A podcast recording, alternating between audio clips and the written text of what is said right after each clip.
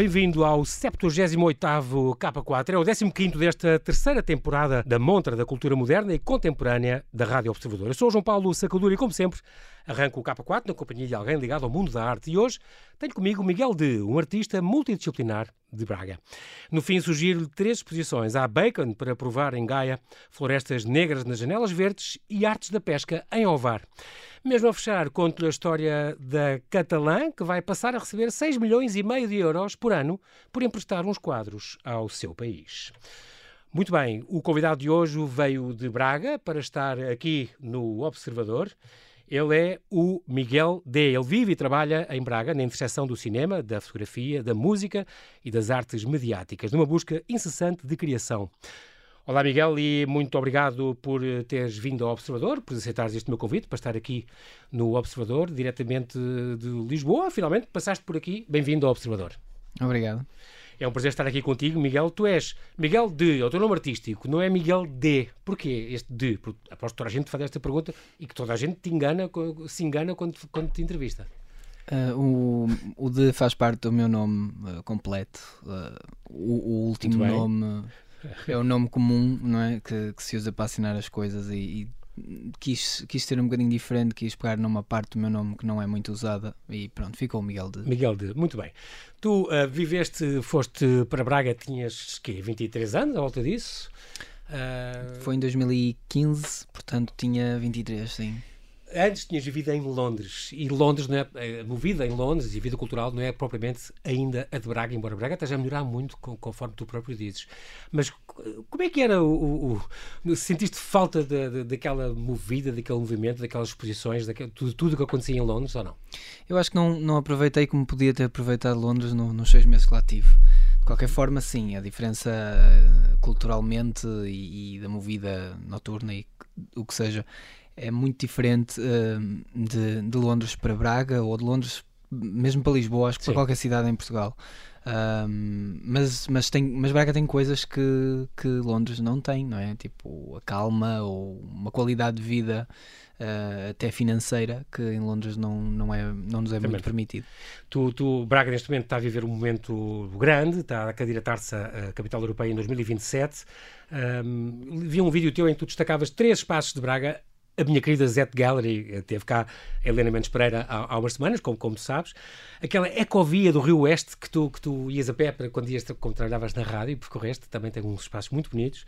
E a Capela da Imaculada do, no Seminário Menor, que, inaugurado em 2015, da Sergeira Fontes, dos arquitetos Sergeira Fontes, deste ateliê um espaço incrível e aberto então a, a grandes eventos como os festivais semi-breve, por exemplo, o Generation, uh, um espaço incrível em Madeira, uh, fabuloso, que faz parte da tua cidade e que tu recomendas as suas. Fica também aqui a dica. Tu licenciaste em cinema e audiovisual.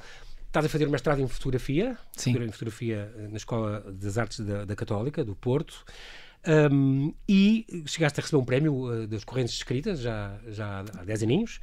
Um, és um artista que atravessa várias, várias áreas, é engraçado. A tua paixão é o cinema, mas trabalhas muito com a fotografia. Aliás, eu conheci-te por causa das fotografias. E fotografia não é qualquer uma, analógica. Música eletrónica, que também fazes, e design gráfico. Eu ia começar, se calhar, pelo cinema. Um, tiveste um, estou-me a lembrar daquele filme de Kiss que tu fizeste e que, e que passou neste, neste, na reitoria do Universidade do Porto. E depois, se não me engano, aqui em Lisboa. Sim, teve, teve, em Lisboa no, Já no evento passado. do Prometeu no ano passado, também depois repetiu no Porto. Tu fazes umas curtas-metragens e também uh, filmes experimentais, como, como este caso. O daqui, é um filme experimental, já vem. Uh, já vem neste, nesta nova investigação artística que eu tenho andado a fazer uhum. sobre, sobre a sexualidade, sobre o corpo, sobre a, a obscenidade Portanto, já vem um bocadinho também na ideia de mestrado em fotografia. Eu licenciei-me em cinema, uh, comecei a fazer coisas ah, mais relacionadas com cinema e vídeo, mas entretanto, de certa forma, redescobri a fotografia e hoje sinto-me mais fotógrafo que outra coisa. Muito bem. Na rádio também chegaste a fazer rádio também, este, este meio não é novidade para ti. Na música, tu lançaste álbuns como Thunderfold, isto era o nome do teu, do teu do, desse projeto? Sim. Thunderfold. Tu fazes, no, no fundo, crias música ao vivo para eventos e para, e para hum, shows. E estou-me a lembrar também que vi na net, em, em, setembro passado, fizeste uma coisa, esta, esta Sinfonia do Futuro, uma criação sonora, uma, uma, performance visual imaginada por ti, que foi um dos projetos apoiados pelo Actum, convocatória aberta de projetos artísticos 2020. Um, também é uma área que, tu, que te fascina e que tu gostas muito. Tu realmente tocas os instrumentos quase todos. Sim, eu gosto muito de música, gosto de fazer música, é tudo no computador, portanto não toco nenhum instrumento em específico, é uhum. tudo música eletrónica e comecei por, por curiosidade, por gosto e depois a coisa evoluiu um bocadinho mais séria um, e, e, faço. Agora dedico-me mais a fazer música para espetáculos. trabalho muito com o Daniel Seabra, com, na vertente do circo contemporâneo, e as criações dele são musicadas por mim, por vezes ao vivo, outras vezes é música gravada. Um, e, paralelamente a isso também faço música a nível pessoal. Um, tenho um álbum que está a ser preparado já há uns anos uh, esta parte. Será, será, será realizado. Alguns este ano ainda? Este ano não, uh, mas sei lá, não sei. Quando eu mas achar ainda, que aquilo estiver pronto. Ainda e... com este Tundra Fault? Ainda com este Não, não, não. Agora nome próprio, Miguel, Miguel de... de... Sim, eu quero montar um espetáculo audiovisual uh, com estás, base naquilo. Estás a ficar uma marca já. a ideia é um bocadinho juntar tudo o que eu faço no mesmo nome. Sim, mas é curioso. Quanto à fotografia, claro, começaste a trabalhar a fotografia digital quando eras mais novo, mas depois redescobriste, entretanto, a fotografia analógica. É, é engraçado. Tu, tu pudeste, na, na, faculdade, podias optar entre a digital e a analógica. Nas tuas viagens, por exemplo, tu, não, tu não, nunca fotografavas, aproveitavas o momento, não fotografavas, não, não tens assim grandes álbuns de viagens, mas, por exemplo, acabaste de chegar da, da maravilhosa Jordânia uh, e de Petra e, e Wadi Rum e todo, todos aquele, que é um encanto, e aí havia umas fotografias tuas fantásticas e é uma viagem que marca qualquer pessoa. Sim, eu gostei muito da viagem. O país é, o país é incrível e ir nesta altura de pandemia não há turismo nenhum. Pois. Portanto, tem o lado bom de poder aproveitar uh, um, um, espaço uh, tão turístico como é Petra completamente Quase. vazio. Agora, Sim. para eles, claro que isso não é nada bom. Claro. Vivem muito do turismo e estão a atravessar uma fase muito difícil. Uhum. Mas eu agora fotografo, nestas viagens já fotografo com outro tipo de olhar, né? um olhar não de tento não seja uma coisa muito de turismo, um, mas, mas tentar pensar um bocadinho sobre os locais que visito uhum. e quem uhum. sabe uh, e se possa evoluir para um projeto ou qualquer coisa. Uhum. E depois chegamos aos nus, que é realmente é um teu, como tu disseste, falaste há bocado da, da, parte do corpo, que é uma coisa que te fascina muito e, que, e que, com a qual trabalhas muito. Um, em 2016, há 5 anos, portanto, apareceu no teu trabalho a fotografia analógica, com este A Body of Land, se não me engano, vem dessa altura. Um, este, este, projeto de, fotografia que, que justa, justapunha o corpo uh, nu, masculino, com as paisagens do mundo. E fazias, fazias estes dípticos muito curiosos. Tiveste, por exemplo, na, na Z Gallery, cá está, se não me engano, a tua primeira exposição, Sim. nessa altura, há 5 anos. Um, e é muito engraçado porque tens sempre este corpo, porque esta associação entre um corpo e o, e o corpo era às vezes era bocados, estilo o pé de Adolfo e a estrada no coisa, ou o Bruno de Costas com não sei o que mais, ou, ou, o José numa luz frágil, ou não sei quantos, em êxtase. É, é muito curioso porque depois tens sempre uma paisagem ao lado onde há uns elementos de semelhança e vais procurar isto, mas isto foste fazer este propósito deste projeto ou foste buscar arquivo que tu tinhas de imagens? Não, isso e... começou, começou eu comecei a fotografar nus porque tinha curiosidade de, de, o fazer e de perceber o processo, como é que a coisa acontecia, e depois o, o, o projeto em si surgiu depois e foi continuado já como projeto. Uh, teve exposição pública duas ou três vezes, mas depois terminei-o. O, o, que aconteceu foi que este livro que eu estou, que eu estou a lançar agora, o, agora. o Conhecer um Corpo, Conhecer um corpo uh, foi uma, um, um, revisitar do arquivo e dessas fotografias e outras que eu fiz uh, durante entre 2017 e 2019 um, e procurar aqui qualquer coisa que que estivesse subjacente a, a estas fotografias, fotografias, todas. Ou seja, o que eu tentei procurar foi porque é que eu fotografo, porque é que eu fotografei isto e, e porque é que isto me interessava. E, e, e criei o livro um, com esse intuito de tentar responder essa pergunta uh, a partir das imagens que fiz.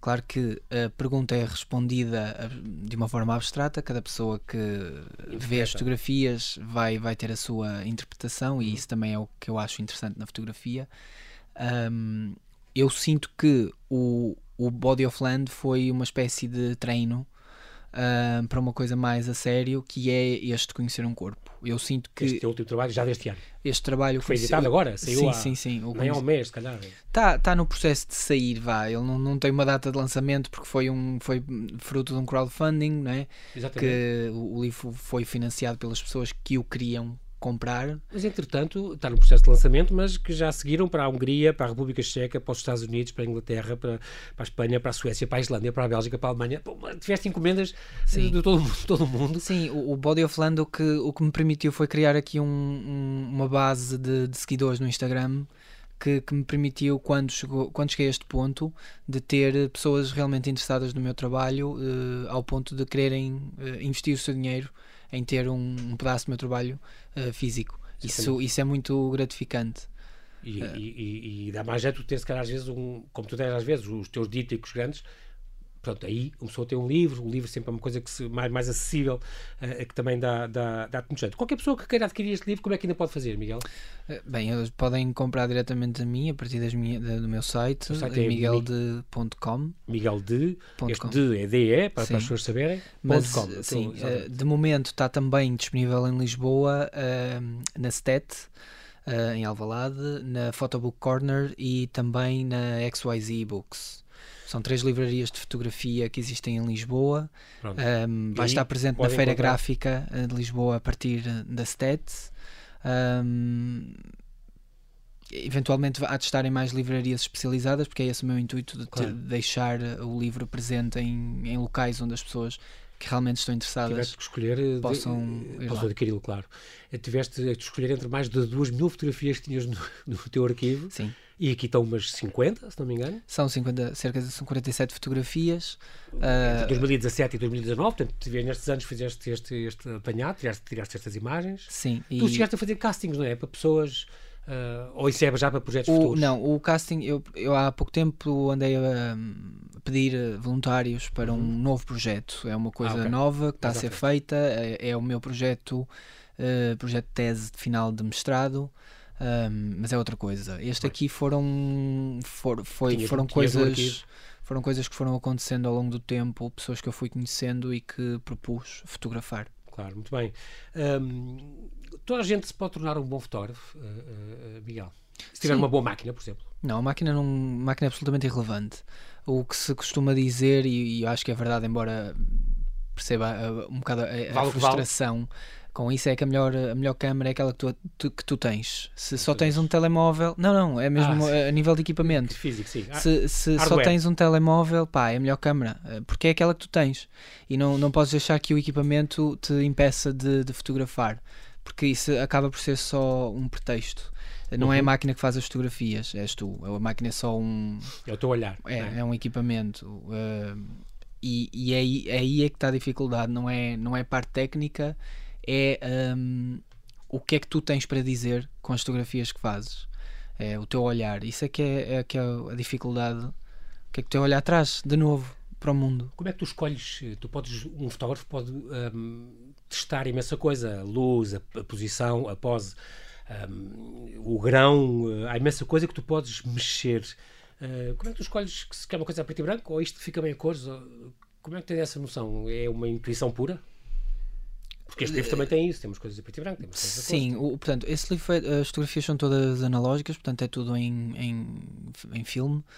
Um, Vi uns filmes teus, tinhas uma, uma fotografia, uma daquelas câmaras. Sim, essa, eu, usei, antigas. eu usei essa câmera, que é uma Twin Lens Reflex, que tem duas objetivas, uma para ver e uma para fotografar. Uhum. É, usei essa agora para fazer fotografias na Jordânia, mas uh, não foi essa, essa máquina que eu usei para fotografar o, o, as fotografias que conheceram o corpo. Uhum. Bem, uma ou duas foi, mas não, não são. A, a maioria foi sim, uma, sim, sim. uma 35mm. Normal, reflexo. Uma normal. De rolo, uh, de rolo. De rolo, sim o, eu gosto mais de fotografar a cores, não tenho muito hábito de fotografar a preto e branco. Uhum. O, às vezes era apetecia-me testar um rolo a preto e branco e acabava por fotografar a, por fotografar a preto e branco. Ou seja, eu não escolhia um rolo que ia usar em cada sessão porque as sessões às vezes aconteciam uh, sem planeamento. Sim. Portanto, era o rolo que eu tinha, uh, que estava na câmara, era o rolo que eu usava. Exatamente. Como, tu, uh, como é que é a questão? Nós estamos a terminar, Miguel.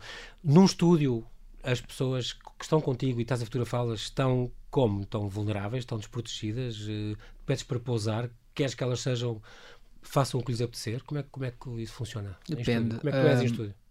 Eu em estúdio, a primeira, eh, só estou a ter essa hum, experiência de estúdio agora com este novo projeto que eu estou a fazer okay. para o mestrado, porque isso aí não foi em estúdio, foi, foi em casa das pessoas, em minha casa, onde, onde, okay. onde fosse. Este aqui está a, ser, está a ser muito interessante porque é uma coisa nova para mim também. Um, eu tento adaptar-me às pessoas, eu tento ler uh, as pessoas, o que é que de certa forma eu consigo extrair delas e o que elas, o que eu sinto uh, que, as, que as pessoas estão confortáveis a fazer, uh, porque como fotógrafo há aqui uma relação de, de poder, digamos assim, entre o fotógrafo e o modelo, porque quem se está a expor é o modelo e, e eu não me estou a expor, não é? Sim. Eu estou a fotografar e portanto acho que deve existir uma, um cuidado redobrado da minha parte de respeitar as, os limites da, da pessoa, um, mesmo sem a pessoa dizer quais são esses limites. Muito bem. Miguel, e ficamos com, com, com esta ideia que é, que é, curiosa, e fica também esta dica para este livro, Conhecer um Corpo. Infelizmente nós não temos tempo para mais, é mesmo assim, mas quero agradecer muito a tua disponibilidade, tu, tu vieste de Braga para estar connosco, praticamente. Fica aqui o convite, assim que nos ouve, para adquirir este livro de fotografia, Conhecer um Corpo, pode sempre encomendar no site do Miguel de... Aproveito para espreitar também as suas outras obras de fotografia, de música, de cinema. Muito obrigado, eh, Miguel, muitas boas fotos. Obrigado eu e, pelo convite. E até breve. Aqui no K4 deixo-lhe agora três sugestões. Há bacon para provar em Gaia, florestas negras nas janelas verdes, artes da pesca em Ovar. Há um novo quarteirão cultural em Gaia. É o Wow World of Wine, que alberga seis museus. A Galeria de Arte inaugurou em abril com a obra gráfica de Francis Bacon. Revela-se a sua expressividade pictórica, com que o britânico redefiniu a arte figurativa do século XX, mas também as tragédias pessoais dos seus últimos 40 anos de vida. Bacon retratava os amigos, como Lucian Freud, mas preferia sempre pintar a partir das fotografias. A ausência do modelo permitia-lhe moldar e deformar à vontade.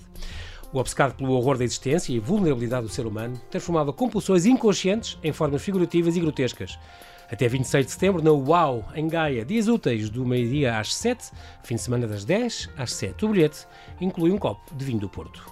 E até ao 1 de setembro está patente na Heritage, em Lisboa, Floresta Negra, uma exposição de João Alexandrino, nascida durante o segundo confinamento.